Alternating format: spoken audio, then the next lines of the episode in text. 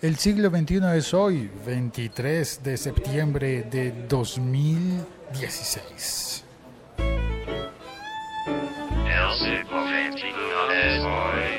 Hay noticias de Yahoo, de el hackeo, de la pérdida de contraseñas, que sí hay que cambiar de contraseñas.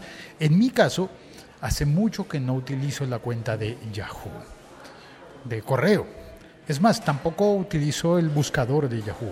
Antiguamente lo utilizaba. Es más, tampoco llevo, digo, tampoco utilizo hace mucho tiempo la cuenta de Flickr. Entonces como que no me espanta, no me da susto lo que pueda pasar con Yahoo. Sí, tengo un correo en Yahoo. A ver, ¿qué más depende de mi cuenta de Yahoo? Unas fotos que tengo en Flickr, que es un muy buen servicio que permite almacenar muchas fotografías. Es genial, es buenísimo.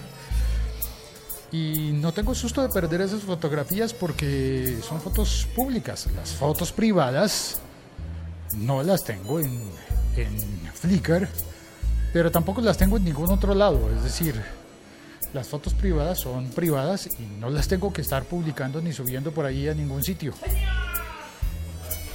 Así que no me asusta. Pero en cambio, si hay rumores de que Google podría comprar a Yahoo, o que sería uno de los interesados porque Yahoo se va a vender, se va a vender, se va a vender. ¿Qué pasa con el rumor de que de que Google va a comprar también a Twitter? No sé, ¿será que lo va a comprar o que no? Es más, Twitter está en una crisis similar a la de Yahoo. Posiblemente no por aquello de... No por, por la pérdida de contraseñas. Hola, buenos días. No por la pérdida de contraseñas porque no se ha reportado ninguna pérdida de, de material privado de Twitter. Pero Twitter no está siendo rentable y también se rumora que lo va a comprar Google.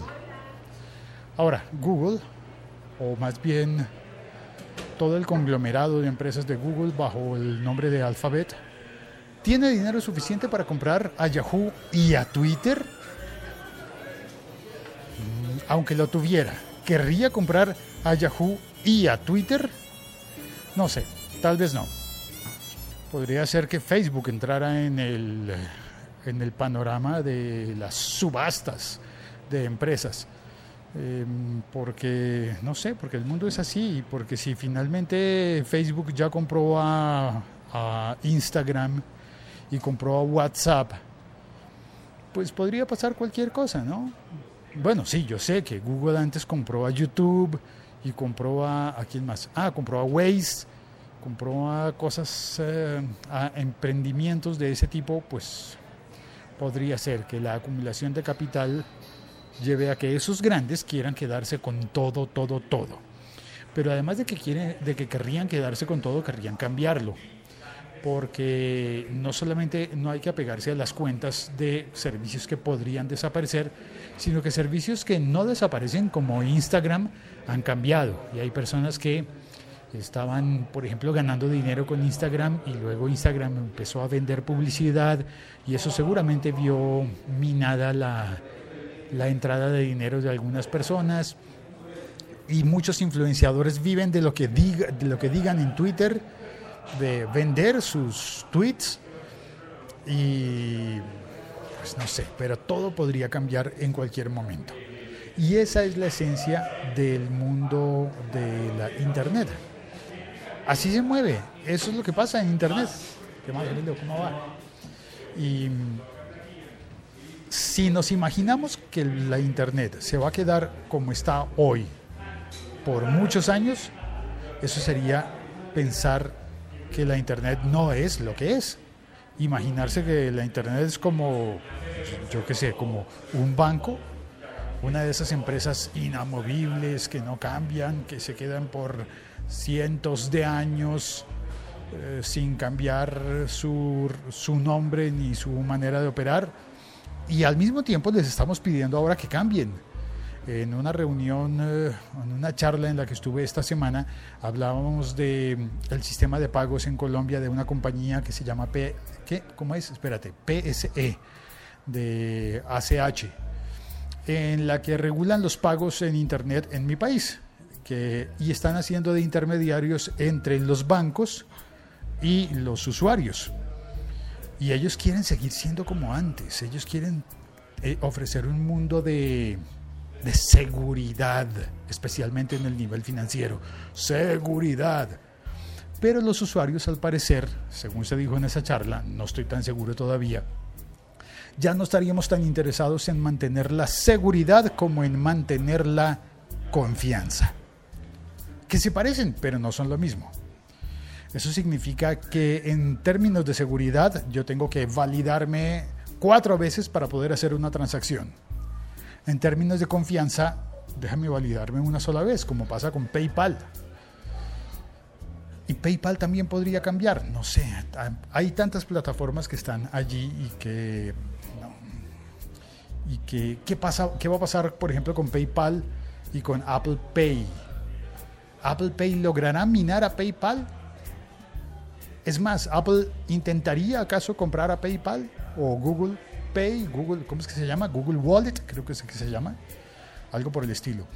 Esas grandes compañías van a querer quedarse con todo, pero a la vez van a seguir surgiendo cosas nuevas y los usuarios vamos a tener que estarnos moviendo y vamos a tener que estar listos en cualquier momento a dejar de querer publicarlo todo en Facebook, porque el mundo va a cambiar y en algún momento Facebook va a cambiar, va a caer, como caen todos, como han caído todas las instituciones. Es decir, mira, se cayó el imperio romano, no se va a caer Yahoo.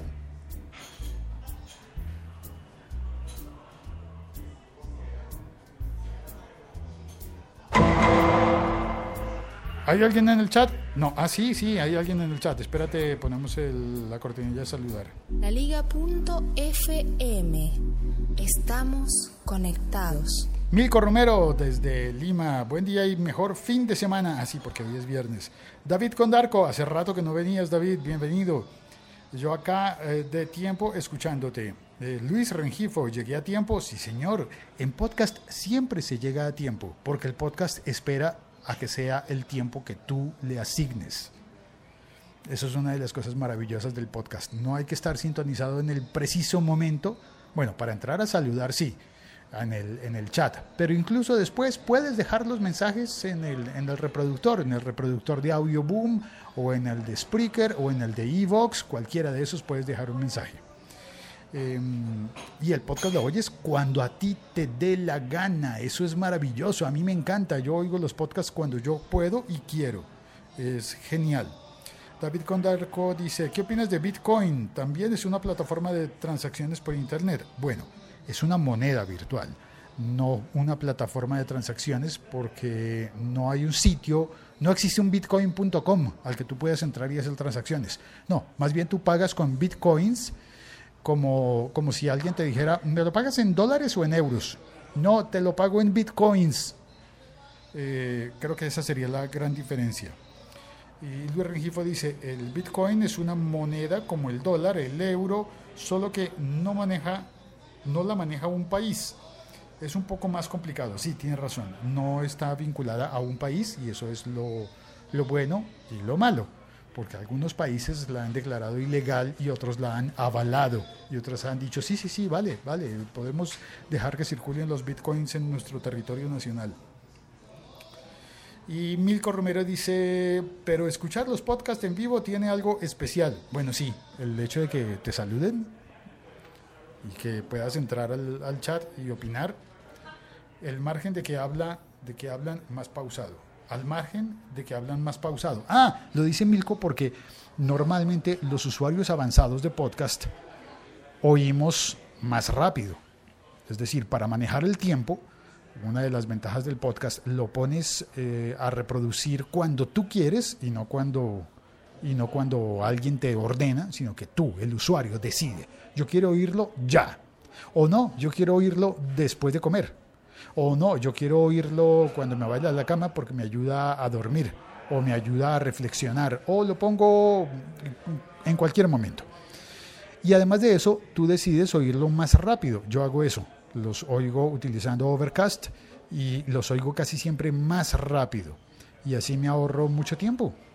Porque, sí, pero a veces hay charlas y conversaciones que las pongo mm, a velocidad normal.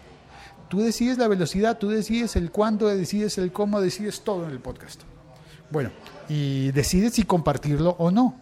Así que yo te invito a compartir este episodio. Muchas gracias por oírlo. Muchas gracias a Milko, a Luis, a David y a ti y a ti por venir a oír este podcast. No importa si escribiste en el chat ahora, en este momento, o lo escribes en tu momento, que también es ahora. Mira cómo se maneja el tiempo de distinto. Siempre es ahora.